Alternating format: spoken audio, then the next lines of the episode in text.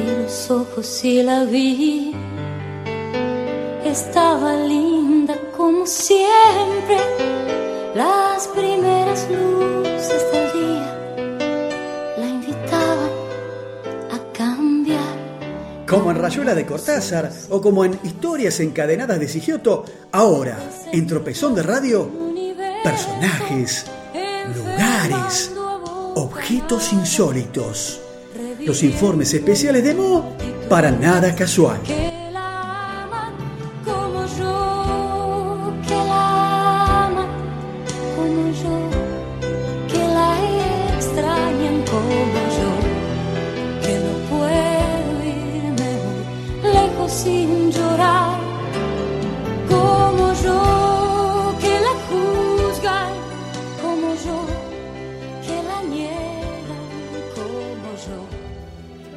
Bueno, muy bien, llegamos a este último bloque, en este tropezón de Radio 72.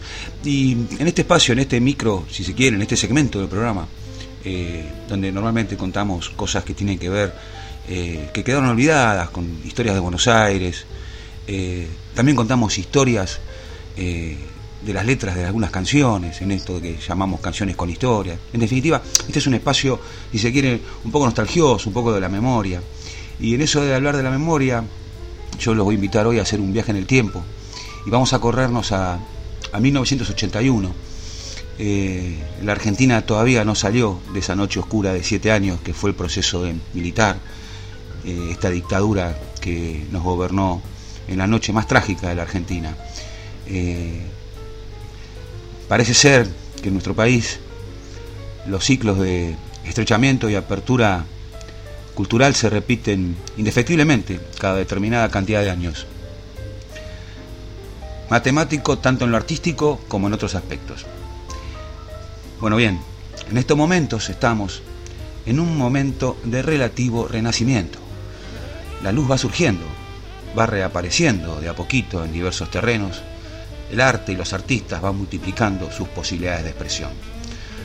Los músicos de rock siempre tuvieron que hacer tuvieron que buscar, sobre todo en estos últimos años, pequeños teatros o salas específicas para dar conciertos que, con los problemas monetarios conocidos, hacían muy espaciadas las actuaciones de grupos solistas con medios, con pocos medios. Eh, eh, encima, censura mediante, ¿no?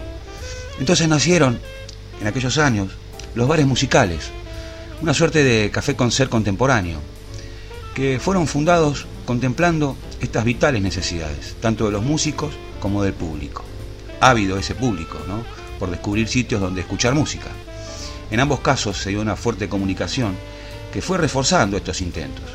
Claro que estos lugares guardaban pocos puntos en contacto con sus antecesores, ubicados en general en parajes bastante alejados del centro o en algún lugar típico de la capital, recintos pequeños con escenarios prácticamente improvisados y otros detalles que son signo o espejo de la austeridad del último lustro en nuestra Argentina. Les recuerdo, estamos viajando en el tiempo, estamos en 1981, pero la mayoría pudo, o más que nada quiso, sobrevivir. Y sobrevivieron cientos, que con motes como pub, conciertos, bares, eh, cafés literarios, permitieron que el movimiento musical actual tenga eco. Los pioneros fueron, indudablemente, Music Up, Jazzy Pop y La Trastienda. El primero fue el que más suceso tuvo en principio. Mederos, La Banda y Rodolfo Alchurrón, entre otros, eran sus habitués. Music Up tenía una ubicación privilegiada en pleno centro, Corrientes y Callao.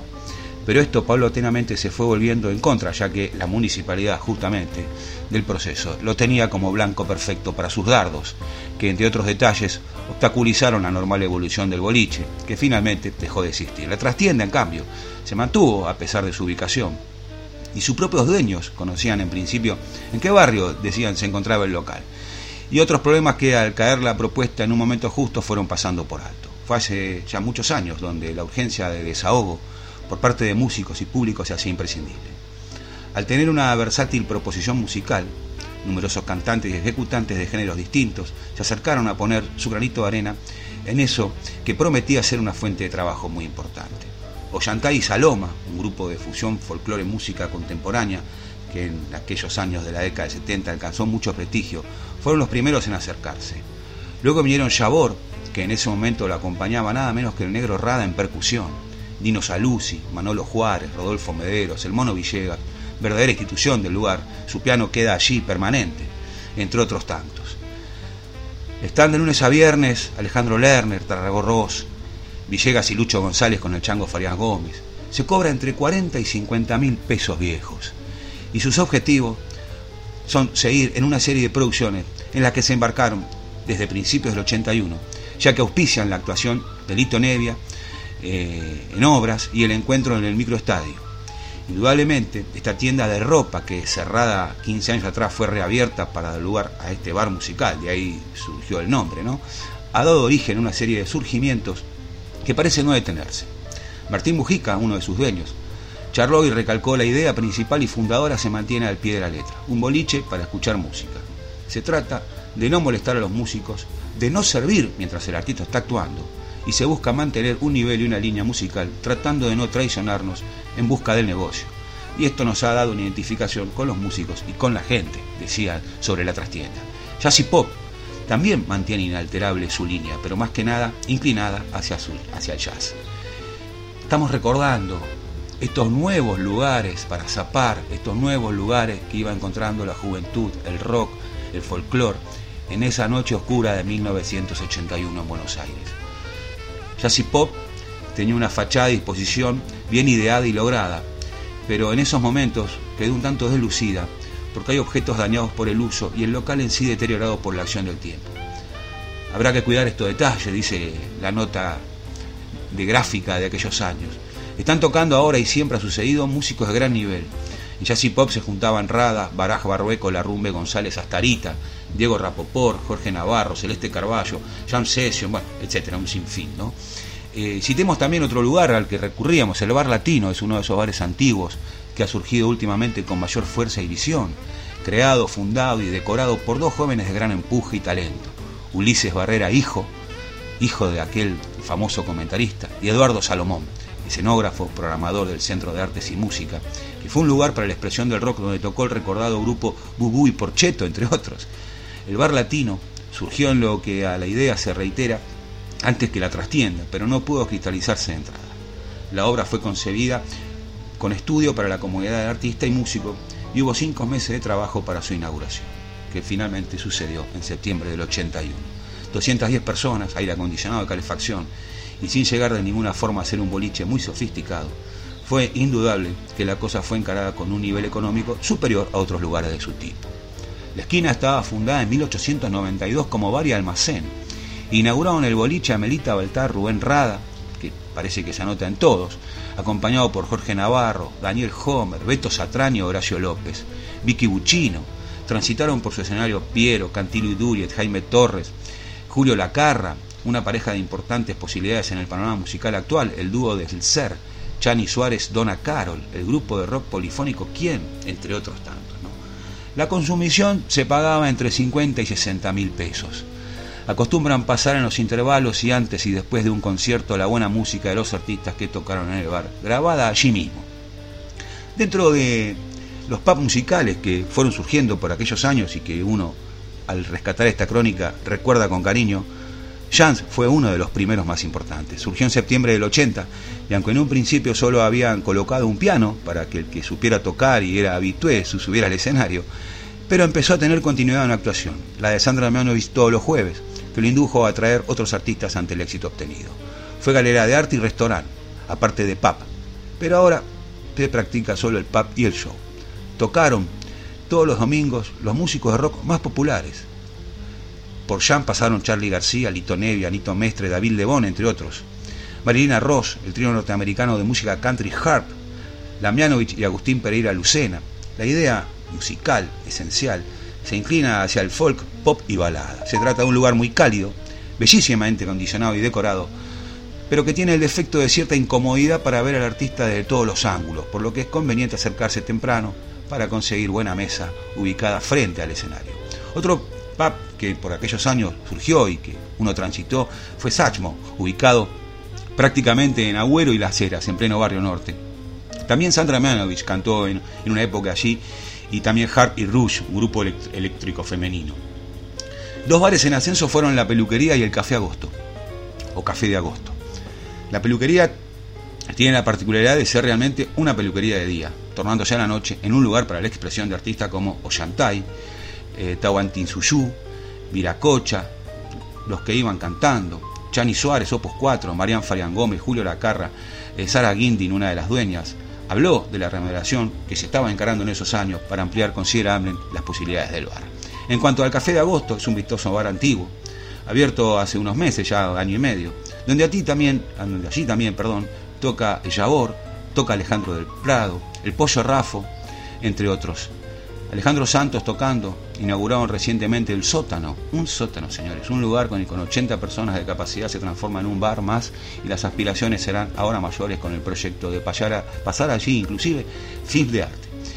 En este recorrido por estos lugares que en esa década del 80 nos fuimos haciendo los jóvenes, con la ayuda por supuesto de estos inversores para encontrar lugares donde se empezaba a ver cierta apertura. Todavía el rock estaba prohibido en la Argentina, si se quiere casi, o la música progresiva o el rock nacional. Todavía faltaba para la guerra de Malvinas, donde el proceso militar dio un vuelco y prohibió, prohibió la música en inglés y permitió a, nuestros eh, cantautores eh, lucirse ya directamente y que era casi obligatorio pasarlos por las radios. Eh, otro bar fue uno muy céntrico en Corrientes Ayacucho. El Ciudadano tenía cuatro meses de vida y ya había alcanzado un considerable renombre. Eh, otro estaba ubicado en la esquina de Costa Rica Acevedo.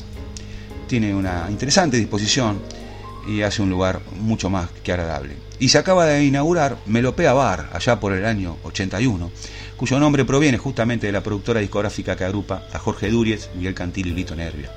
Debutaron en un concierto de Cantilo Duriez de gran nivel que fue matizado con la presencia de Lito.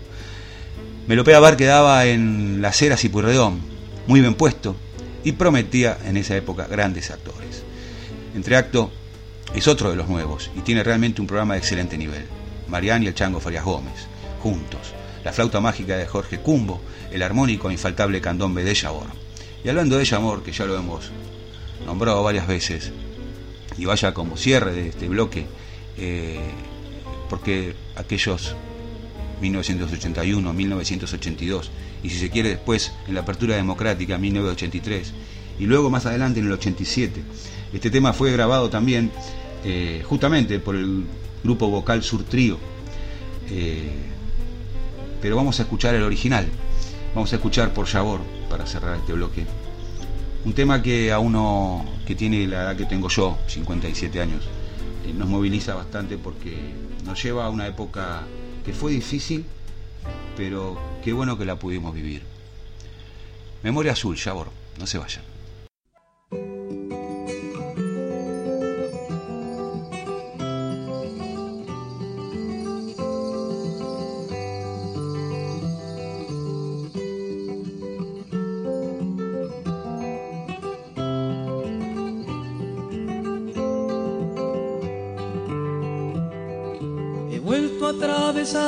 Una vez más.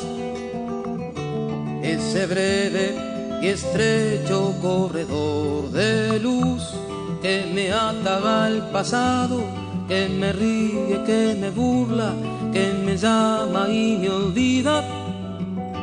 Ese breve y estrecho corredor. Hasta llegar a los años de mi inocencia respirar las flores de la adolescencia.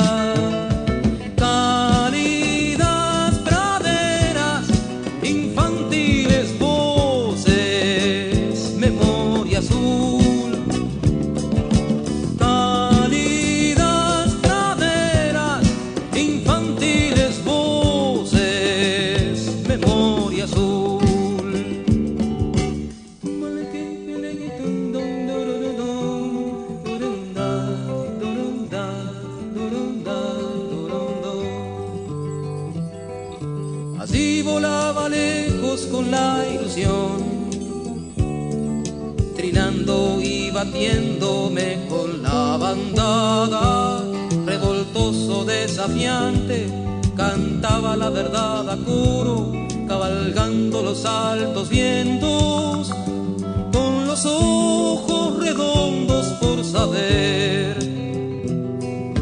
Siempre revivo los charcos mojarreados mientras vigilo un barril de tecolear.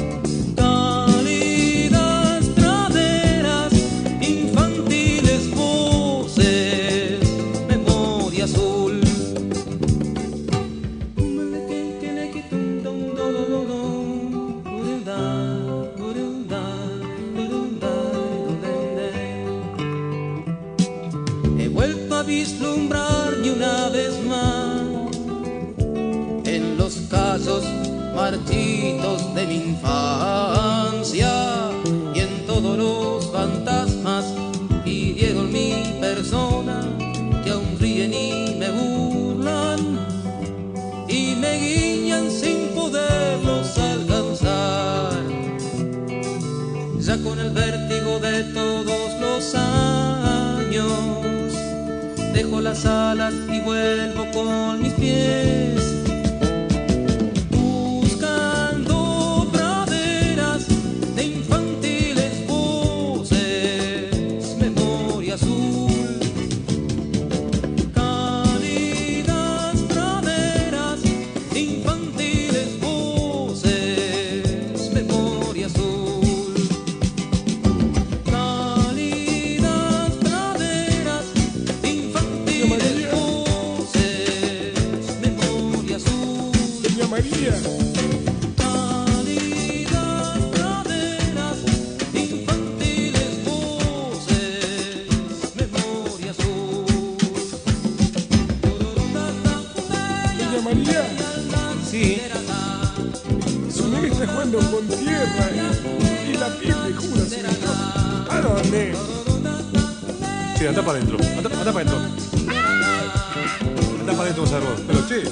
déjame escuchar los tambores, déjame.